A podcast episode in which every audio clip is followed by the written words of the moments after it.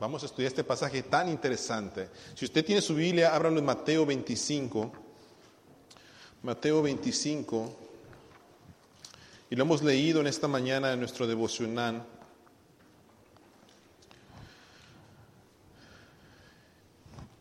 Y vamos a estar leyendo el 31 al 46, ya lo leímos parte de eso. Pero es un privilegio, hermanos, en esta mañana poder honrar a nuestras naciones, eh, nuestras raíces sobre todo, de dónde somos. Eh, siete países celebran en estos días, en estos días, quiero decir, porque hay otros que también son de septiembre.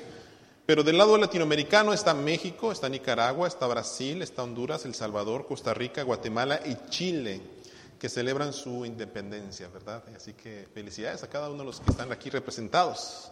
Pero a muchos de nosotros hemos nacido en diferentes países que no es América, solamente por curiosidad. Levanten la mano los que nacieron fuera de Estados Unidos, que nacieron fuera de Estados Unidos, levanten la mano. Ahí está, mire. Levanten la mano los que nacieron en Estados Unidos, levanten la mano, muchachos. Miren, buen grupo, ¿verdad? También.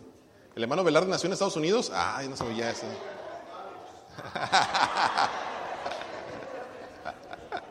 Estados Unidos mexicanos. Tiene razón, así se llama el estado también. Eh, yo no sé, yo no sé jóvenes ustedes, yo no sé eh, hermanos mayores.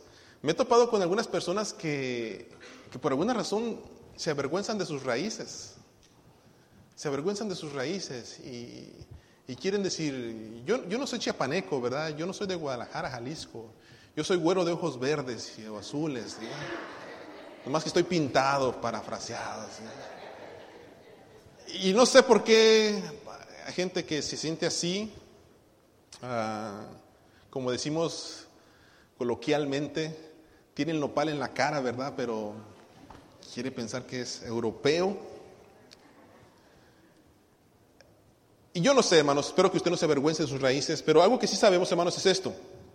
¿Sabía usted que si usted quiere entenderse mejor como persona, tiene que saber de dónde proviene usted? ¿Sí sabía eso o no sabía eso? ¿Ah? Si usted quiere saber por qué funciona como funciona, por qué hace lo que hace, tiene que revisar sus raíces. ¿Y de dónde viene?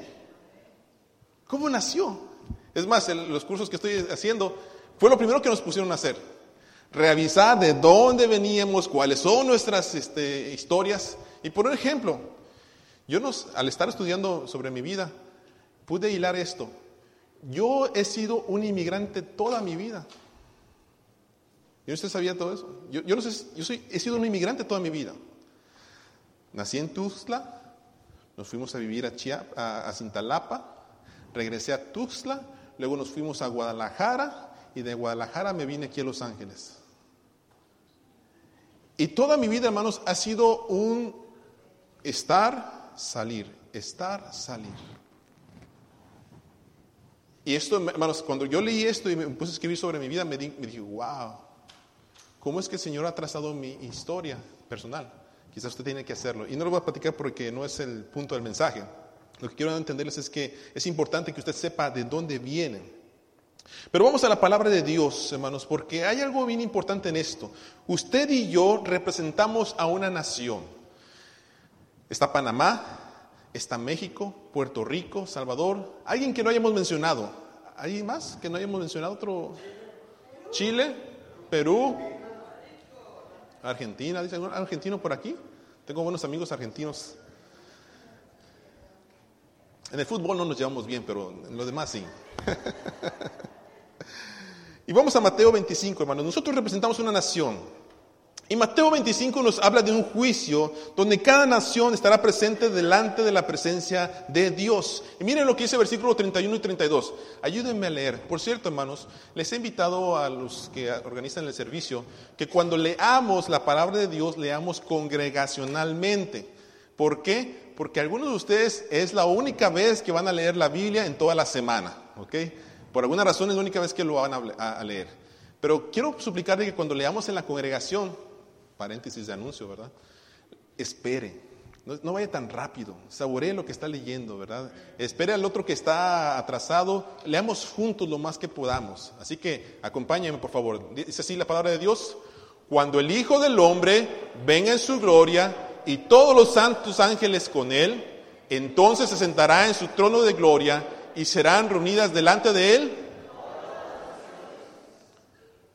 Ojo, ¿eh? Padre, en el nombre de Jesús, bendice tu palabra. Abre nuestro corazón, nuestra mente, nuestros ojos a lo que tú tienes preparado para nosotros.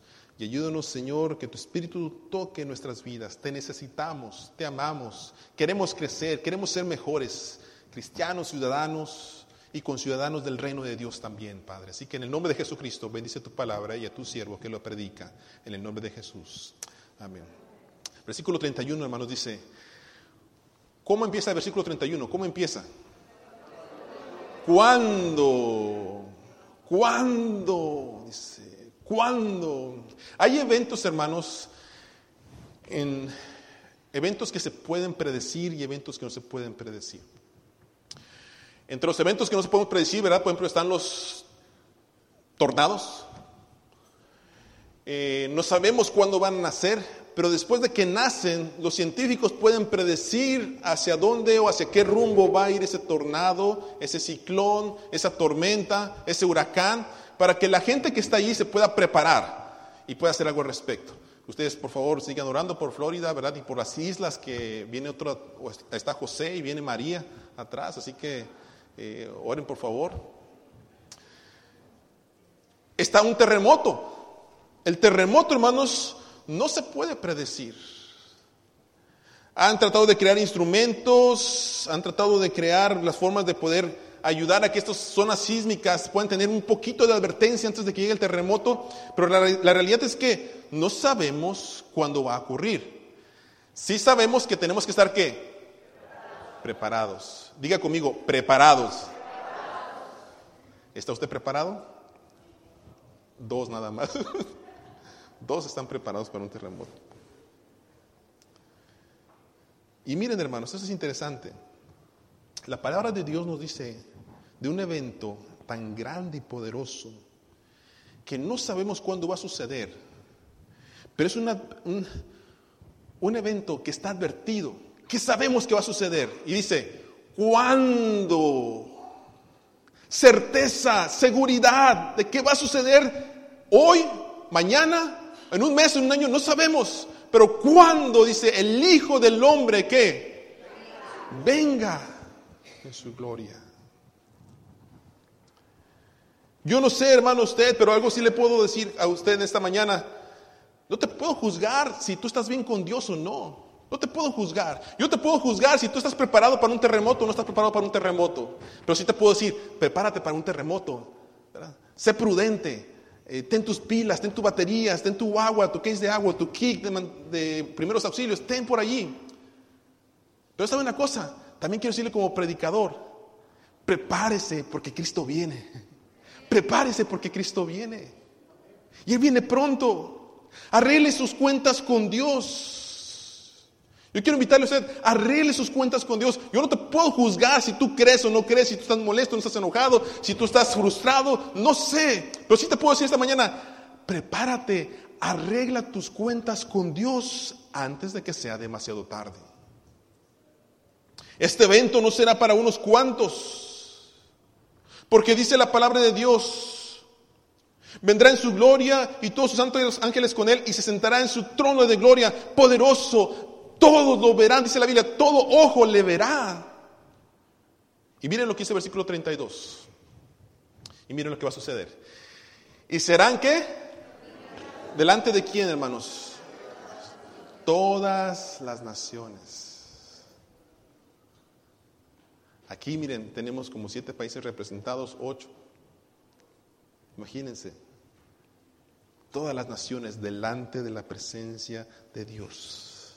Si usted ha leído Mateo, usted se va a dar cuenta que en el capítulo 24 hay algo que sucedió. Estas naciones han sido reunidas porque ya se les predicó un evangelio. Están siendo reunidas para emitir una sentencia. Va a haber un juicio contra ellos. Y el capítulo 24 nos dice esto en el versículo 14. Y será predicado el evangelio del reino. ¿En dónde, hermanos? En todo el mundo para testimonio, dice, a todas las naciones. Y entonces vendrá fin.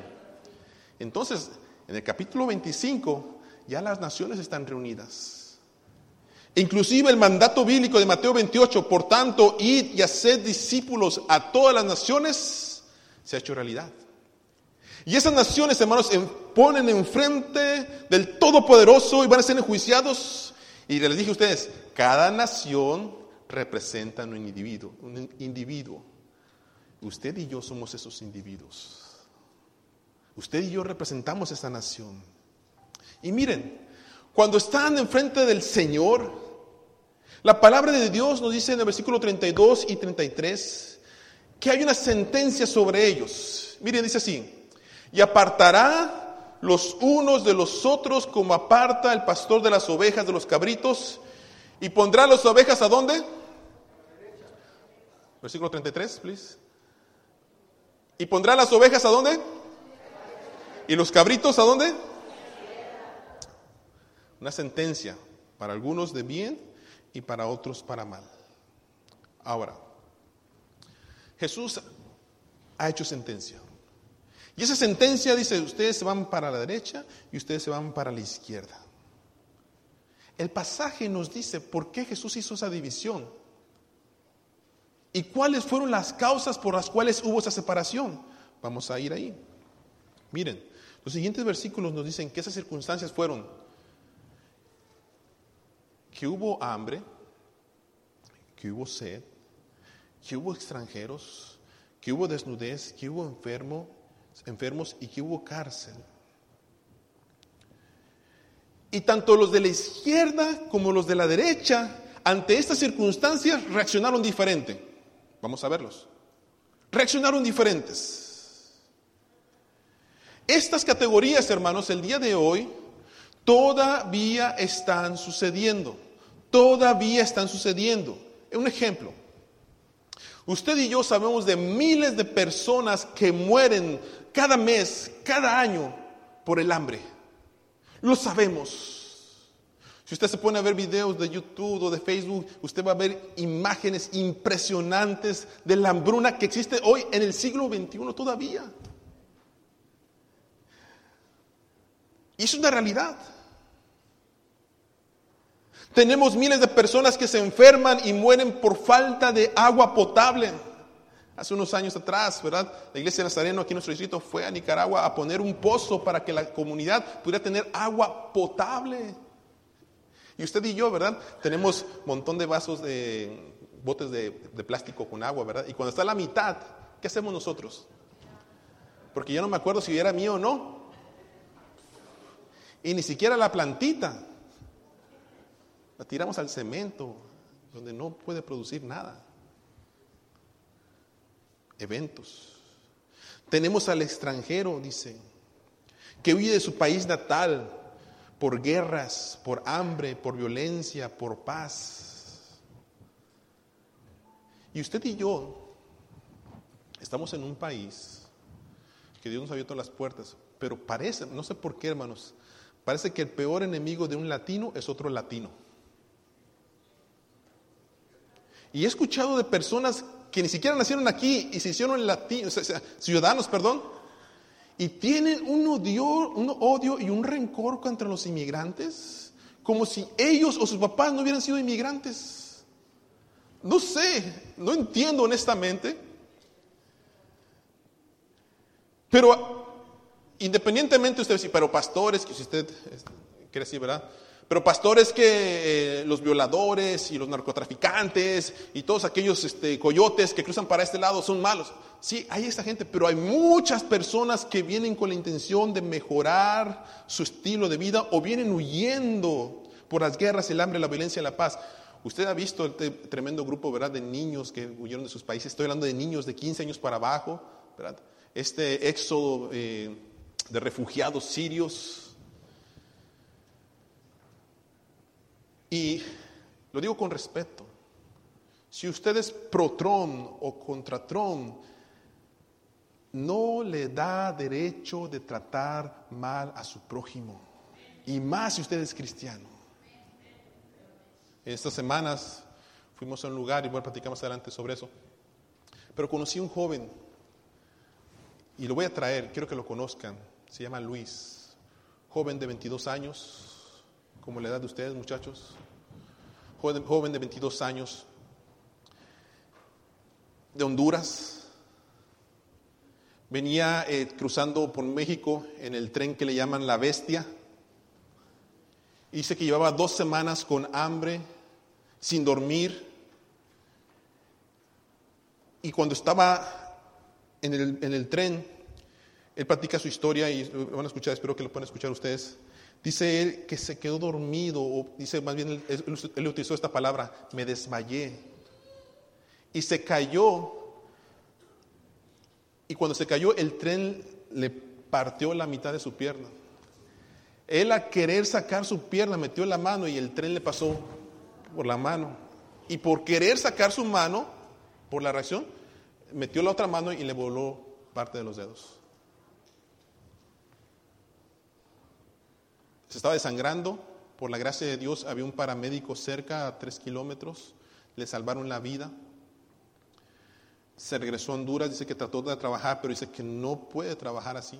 Y volvió otra vez a cruzar por medio del tren. No sé cómo le hizo, espero que nos platique en algún momento. Y él está aquí y dice, estoy aquí porque siento que Dios me ha llamado a hacer conciencia de que esta es una realidad del país que vive en América, de los países que viven aquí en América. Es una realidad. Entonces, yo sé que es fácil a veces hablar sobre decir, bueno, saquemos a 12 millones de ilegales, 12 millones de documentados, pero hermano, es una realidad que nosotros tenemos y tenemos que lidiar con eso como iglesia. Tenemos a los enfermos que mueren por falta de recursos, los que, es interesante, Oaxaca, ustedes saben lo que pasó en Oaxaca, ¿verdad? Eh, en México, el terremoto. Ya salieron las noticias que gobernantes y personas que están en el poder se están acaparando las despensas que están llegando. Se las están acaparando. Enfermos que mueren por falta de recursos. Y dice la palabra de Dios, hay, otra circunstancia, dice, los que están en la cárcel. Los que están en la cárcel. Son estas personas que la sociedad ha tachado y que la única esperanza que tienen cuando salen de la cárcel es volver a hacer lo mismo porque la sociedad los rechaza. Y se lo voy a poner así de sencillo. Cuando usted conoce a alguien y de repente se da cuenta que esa persona ha estado en la cárcel, ¿cómo reacciona usted? Con temor, con miedo. Dice, ay, nanita, mejor me voy para acá. Y miren, son los cuadros difíciles de nuestro mundo el día de hoy, hermanos, la realidad que usted y yo vivimos y que lo estamos leyendo todos los días en las noticias. Pero volviendo a versículo 34 y 40, nos habla de las personas que fueron separadas a la derecha y a la izquierda, y dice el versículo 34 y 40 que las derechas eran los de las ovejas. Y escucharon las palabras del gran rey. Y dice, vengan ustedes que son que benditos de mi Padre, hereden el reino preparado para ustedes desde la creación del mundo. ¿Puede usted imaginarse escuchar las palabras del Todopoderoso y decirte, vengan a mi reino? Ustedes bendecidos por el Padre. Es más, miren, todo este reino ha sido heredado para ustedes. El reino, hermanos, del Todopoderoso, del que creó el cielo y la tierra ha preparado para aquellos que están a la derecha, para las ovejas. Y la pregunta es, ¿por qué estos de la derecha heredaron el reino de Dios? Y versículo 35, miren lo que pasó. Versículo 35. Pues tuve hambre, ¿y qué cosa hicieron? Tuve sed, fui extranjero, estuve desnudo, Estuve enfermo, estuve en prisión me visitaron. Estas personas, hermanos, tomaron acción para las diferentes necesidades que vieron. Pero lo interesante, hermanos, en estos versículos, si usted lee conmigo más adelante, es que ellos dicen, a ver, a ver, a ver, Señor, ¿te vimos desnudo? ¿Te vimos enfermo? ¿Te vimos en la cárcel? ¿Te vimos con hambre? ¿Cuándo? ¿Cuándo fue eso que ni me di cuenta? Y el Señor dice, interesante, ¿no? Ellos están siendo halagados por Jesús, por sus buenas obras que hicieron. Pero ellos dicen, Señor, no te vimos a ti, no te vimos a ti. Y miren lo que dice la palabra de Dios. Y el Señor les aclara las dudas. Dice, de cierto os digo que en cuanto le hicisteis a uno de estos mis hermanos más pequeños, ¿qué? ¡Wow! ¡Wow! Porque estas personas, hermanos, sin saberlo, ayudando a su prójimo, estaban ayudando al mismo Señor Jesucristo. Digo sin saberlo porque están diciendo, Señor, ¿cuándo te vimos así? Por cuanto lo hiciste a uno de mis hermanos más pequeños, dice, a mí lo hicisteis. Pero quiero, quiero, quiero dejarles notar algo, hermanos. Lo que ellos hicieron, hermanos, no fue solamente un día. No fue solamente, miren, hermanos, el huracán. Vamos a levantar una ofrenda y todos levantando su ofrenda. No. Lo que ellos hicieron era un estilo de vida. Era un estilo de vida. Compartían lo que Dios les había dado, sus bendiciones, de ayudar a su prójimo. Y yo me pregunto a ustedes, les quiero preguntar a ustedes, ¿cómo es tu estilo de vida con tu prójimo? ¿Cómo es tu estilo de vida con tu prójimo? Y más que eso, miren la siguiente pregunta. Esta pregunta es dura. Escúcheme, por favor. ¿Cuántas veces has perdido la oportunidad de haber servido a Jesús a través de ayudar a tu prójimo? ¿Cuántas veces?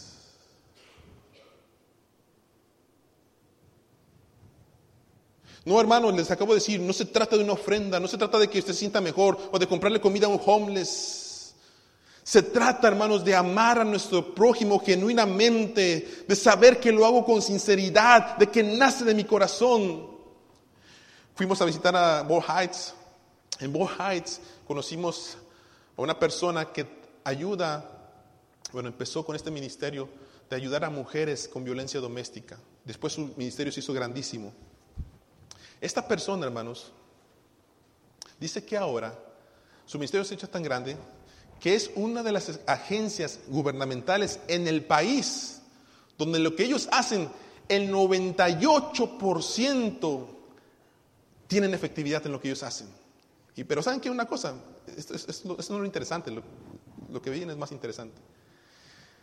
Dice que ellos trabajan ahora con lo peor de lo peor que la sociedad ha tachado. Usted sabe que el gobierno pone diferentes agencias para ayudar a las personas homeless y las personas desvalidas y todo eso, los pandilleros. Ellos trabajan con las personas que las agencias también ya rechazaron. O sea, que ya le dicen, alguien dijo, no, tú ya no tienes remedio. Ellos trabajan con ellos. Y saben, dicen, y ella dice esto, ¿saben por qué es nuestro éxito con esas personas? Ahora esas personas de pandilleros, tienen sus casas, tienen sus trabajos, tienen sus familias y siguen ayudando un montón de personas. Pero ¿saben por qué? Y ella dice esto, porque nosotros no hacemos programas, nosotros creamos relaciones con las personas. Entonces ellos están con esas personas que la gente odia en todo momento, en todo momento, 24 horas. Y los apoyan a levantarse. Hasta que dicen, y dice, recuerden, nos dijeron a un montón de pastores que estamos ahí, dice, recuerden pastores, ellos son humanos que tienen dignidad también. Por eso quiero decirle a usted, hermano, es fácil, ¿verdad? Nosotros decir, ah, tú saliste de la cárcel, tú eres un homeless, tú eres un drogadicto, tú eres un borracho, tú eres un infiltrado, tú eres un inmigrante. Hermanos, nosotros también podemos ayudar relacionándonos con esas personas. Pero la historia no termina aquí, y quiero, ser, quiero ir más rápido. La historia no termina aquí, porque estos son los de la derecha. Los de la derecha heredaron el reino del Padre, pero también están los de qué? Los de la izquierda. Y dice el pasaje, versículo 41. Entonces les dijo a los de la izquierda, apártense de mí, malditos, al fuego eterno preparado para qué? El diablo y sus ángeles. De bendición a maldición, de heredad a expulsión, de tierra gloriosa a fuego eterno. Qué palabras tan duras, ¿no? Malditos. apártense de mí. Y a ellos, hermanos, también se les dice la razón por las cuales ellos están recibiendo esa sentencia. Y la sentencia viene por esto, versículo 42 al 43. Porque yo tuve hambre y ustedes no me dieron nada de comer. Yo tuve sed y no me dieron nada de beber. Fui extranjero y no me dieron alojamiento. Necesité ropa y no me vistieron. Estuve enfermo y en la cárcel y no me atendieron. Interesante pasaje, ¿no? Pero espérense, como toda persona que está siendo culpado de alguna situación, siempre hay momentos para que salgan en su defensa, ¿no? Hay una defensa. Y ellos levantan la mano, Señor, yo quiero decir algo, yo quiero decir algo, Señor, Señor, yo quiero decir algo, permíteme hablar, por favor. Y el versículo 44, miren lo que dice, Señor, ¿cuándo? dime las horas, ¿cuándo yo te vi hambriento? ¿Cuándo yo te vi sediento? ¿Cuándo te vi enfermo o necesitado o en la cárcel? ¿Cuándo? A ver, respóndeme. Algunos son orgullosos hasta en eso. Interesante, miren, quiero que capten. Los de la derecha y los de la izquierda tuvieron las mismas oportunidades, las mismas circunstancias. Los dos reaccionaron diferentes. Pero los de la izquierda, hermanos, escuchen, Tuvieron oportunidades de servir, pero por su orgullo, por su codicia, por su envidia, por su materialismo, por su indiferencia, por su insensibilidad, por su perversión, su vanagloria, glotonería, crítica, fanatismo, acaparadores, egoísmo, ingratitud, ambición y avaricia, no podían ver a Jesús. No lo podían ver. Y el versículo 45 es duro porque dice, les aseguro que todo lo que no hicieron por el más pequeño de mis hermanos, tampoco lo hicieron por mí. Sin duda los que estaban a la izquierda, hermanos, no tenían un estilo de vida de ayudar a su prójimo. Era un estilo que se trataba de mí, de mí, de mí, de mí, de yo, yo, yo, yo quiero más. No estamos satisfechos. Y el mundo y la sociedad nos sigue atacando, queriéndonos poner nuestra mente en la forma de acaparar más y tener más en nuestra casa.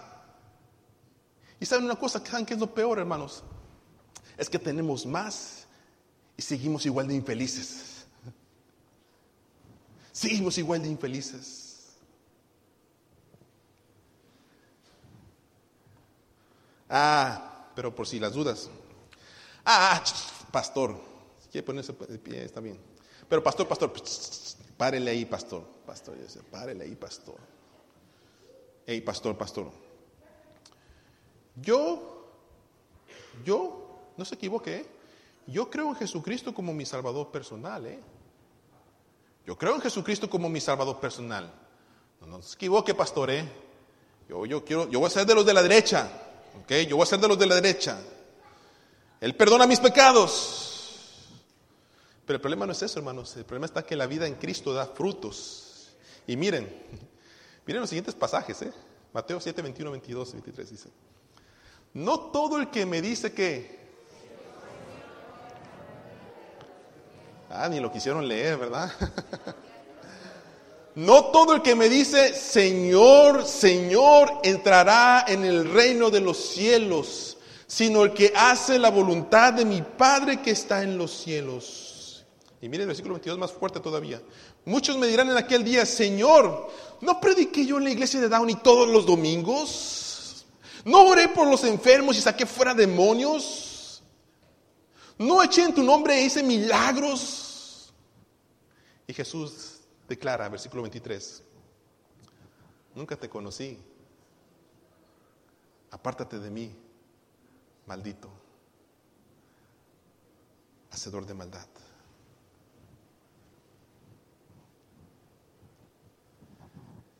No todo el que me dice, Señor, Señor, entrará en el reino de los cielos. No se trata de cuán alto levantamos nuestras manos, hermanos, o cuán fuerte aplaudimos, o cuán fuerte adoramos. Todo lo que yo hago aquí arriba, verticalmente, se manifiesta también horizontalmente con mi prójimo. Por eso dice Santiago capítulo 2, Hermanos míos, ¿de qué aprovechará si alguno dice que tiene fe y no tiene obras? Dice, ¿podrá tu fe salvarte? Así también la fe, si no tiene obras, es muerta en sí misma. Porque como el cuerpo sin espíritu está muerto, así también la fe sin obras es qué? Está muerta. Ojo, hermanos, quiero decir algo bien claro. No estoy diciendo, no estoy diciendo que vamos a ser salvos por obras. ¿Ok? Ojo con eso. No estoy diciendo que vamos a ser salvos por obras. La Biblia no dice así. La, Biblia dice que somos salvos por la gracia de Dios. Pero la gracia que Dios manifiesta en nuestras vidas, hermanos, se traduce en fruto.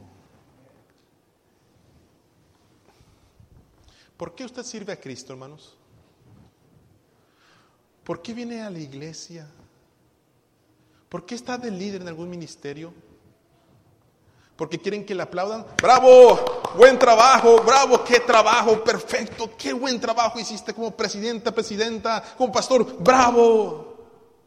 Esa es tu recompensa. No sé quiénes pusieron las mesas y sillas, ¿verdad? Pero, bravo, pusieron las mesas y sillas, bravo, wow, qué buen trabajo, qué fuerte estás, bravo, tu recompensa. no os hagáis, pero a veces nuestro orgullo nos hace buscar eso, hermanos.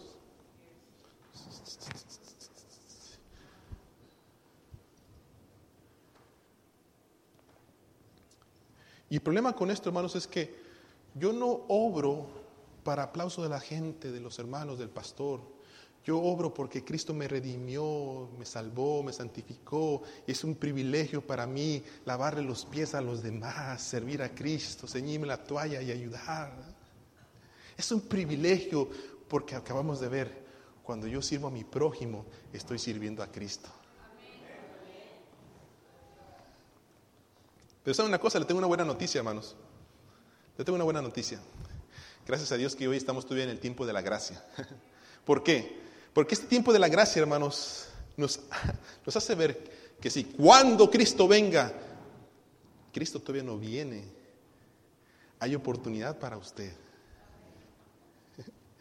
Y miren, 2 Pedro 3:9. El Señor no retarda su promesa, según algunos la tienen por tardanza, sino que es que, hermanos, es que para con quién?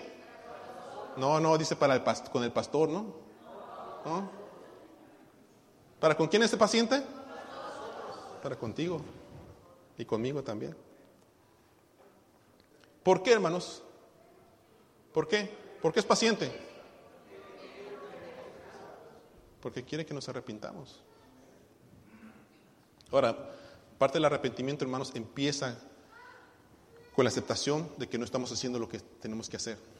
Ahora, quiero que capte esto, hermanos, porque es muy importante. Y voy cerrando. ¿Cuál fue el pecado de los de la izquierda, hermanos? ¿Cuál fue el pecado de los de la izquierda?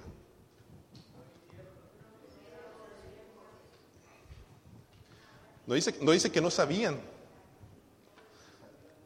No dice que no sabían. El pecado de la omisión. Porque ellos dijeron, fíjense, no era su pecado no saber que Jesús era Señor, porque dijeron, Señor, ¿cuándo te vimos? Ellos conocían que Jesús era Señor. Señor, ¿cuándo te vimos? Sino que su pecado fue que no hicieron. No hicieron.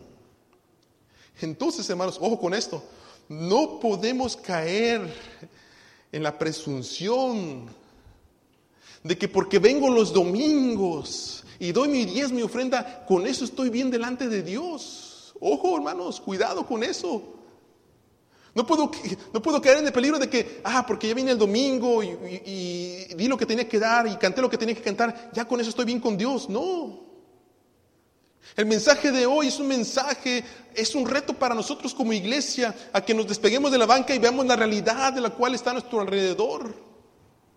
Y digamos, Señor, ¿dónde estás? Y aquí, aquí estás, aquí te voy a apoyar, aquí te voy a ayudar. Hay que empezar a dar frutos.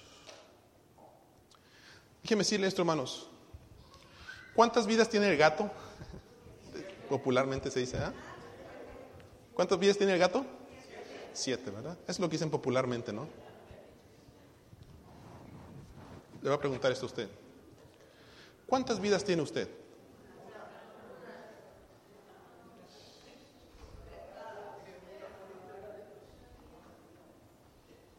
¿Quién es el más joven de aquí?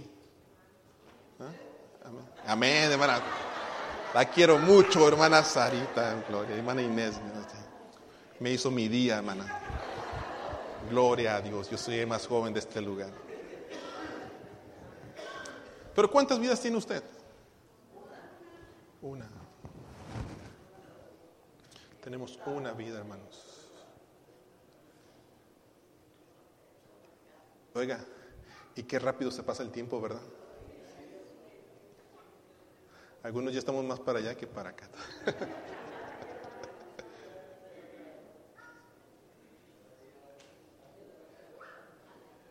Pero más que eso, hermanos, una vida, una sola vida, y que Dios nos dio la oportunidad de conocer a Cristo como nuestro Salvador personal, como nuestro Señor. Una, una vida para conocer el fruto del Espíritu, su reino, y yo ser colaborador de ese reino. Una vida para cuando yo esté delante del Padre, del Señor Jesucristo, yo pueda decir, Señor, con mi vida, yo ayudé a mi prójimo, como tú me ayudaste a mí, me sanaste y me liberaste, y me diste vida. Una sola vida, hermanos, no hay más. No hay más. Usted tiene una sola vida. No tiene que quedar bien conmigo, ni con el de su lado izquierdo, ni su lado derecho. Es que usted tiene que quedar bien con Jesucristo. Por eso en esta mañana yo quisiera preguntarle a usted, ¿de qué lado quiere usted, usted estar? ¿De la izquierda o de la derecha? ¿Ah? ¿De qué lado quiere estar usted?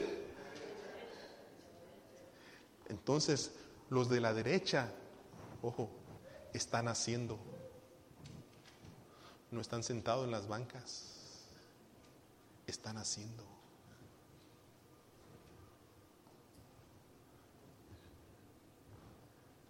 ¿Qué podemos hacer?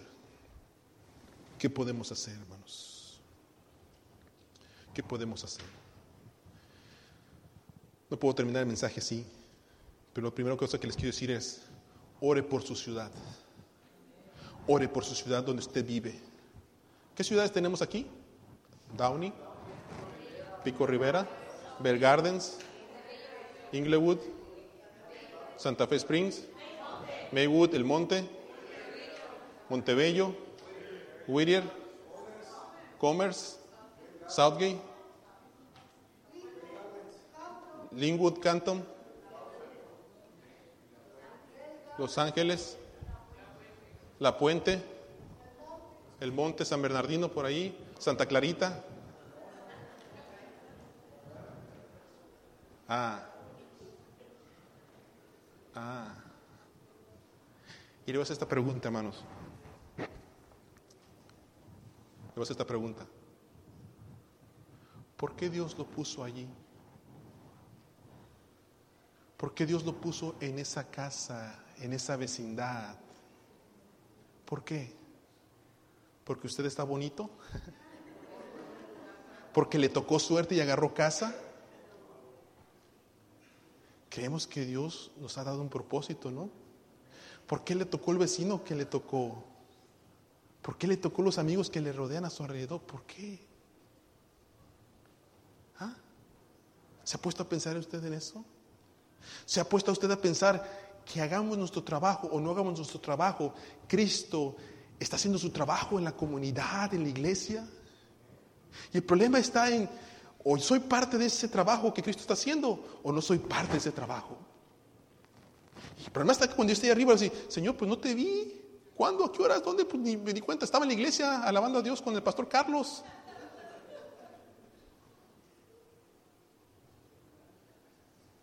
Por eso quiero decirle, hermanos, este es, un paso para nosotros como iglesia. Este es el siguiente paso para nosotros como iglesia. Porque hemos estado aquí por muchos años reunidos y todo. Pero este es el siguiente paso, les invito a esto. Involúcrese en la ciudad donde vive. Involúcrese en la ciudad donde vive. Busque la manera de servir en esa ciudad donde vive. ¿Tendrá usted quizás dos horas que pueda servir, por ejemplo, en una casa de ancianos? ¿Ha ido usted a una casa de ancianos?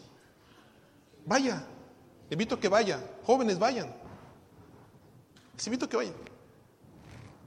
Es, a veces encuentran unos ancianos muy fuertes, pero otros hermanos tristes, alejados. Los han dejado sus familias allí solos por años. Y cuando llega una persona y se hace amigo de ellos, se sienten felices alegres. Y miren lo que voy a decir. Estuve visitando algunos lugares estas semanas pasadas y fui a una casa de homeless ahí en Pasadena. Ellos tienen una casa muy bonita que han podido comprar. Es una casa donde los homeless que vienen en Pasadena pueden llegar en cualquier momento. Pueden bañarse, pueden comer, pueden vestirse, pueden cambiar, hacer sus necesidades. Hay ciertas camas para cierto número de personas allí, es temporal y después de ahí, si ellos quieren restaurar su vida, ellos los mueven a otro lugar donde les dan su casa, les consiguen trabajo y les ayudan a restaurarse. Pero ¿saben qué es lo impresionante de esta historia, de, ese lugar? Esto, es lo impresionante. este lugar para personas homeless sin hogar, ¿saben cómo empezó? de una iglesia en Pasadena, que los hermanos que estaban allí se pusieron de acuerdo para ir dar de comer a los homeless. Y empezaron a darles de comer y vieron su necesidad, de dónde podían hacer ellos a dormir, dónde podían hacer sus necesidades, y empezaron a proveer algo. Y ahora es un ministerio, es bien grande. No nació, ellos platicaban, no nació en el pastor, nació en la congregación. Si usted está esperando que el pastor le diga, hermanos, hay necesidad allá en, Florida, hay necesidad allá en México, hay necesidad aquí en Los Ángeles, hay necesidad... Yo creo que usted puede hacer algo, hermanos. ¿Sabe una cosa? Lo más bonito es que no necesita el título de reverendo, de ministro, de servicio, ¿verdad? De presidente. Usted puede servir a Cristo en su comunidad donde usted está.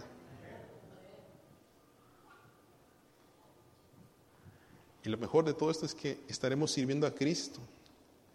Ore por su ciudad, involúcrese en la ciudad. Pero tercera cosa, hermanos, y esta creo que es la que, con la que cierro, haga un estilo de vida de amar a su prójimo. Haga un estilo de vida de amar a su prójimo, porque los que estuvieron a la derecha y los que estarán en la derecha son aquellos que aman a Dios con todo su corazón, pero que también aman a su prójimo como a sí mismo. No hay vueltas de hoja, hermanos. Por eso mi pregunta otra vez para usted.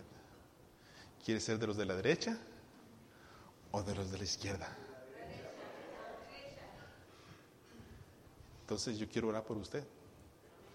Porque aquí el siguiente paso no depende de mí, depende de usted. De tomar una decisión, de empezar a servir.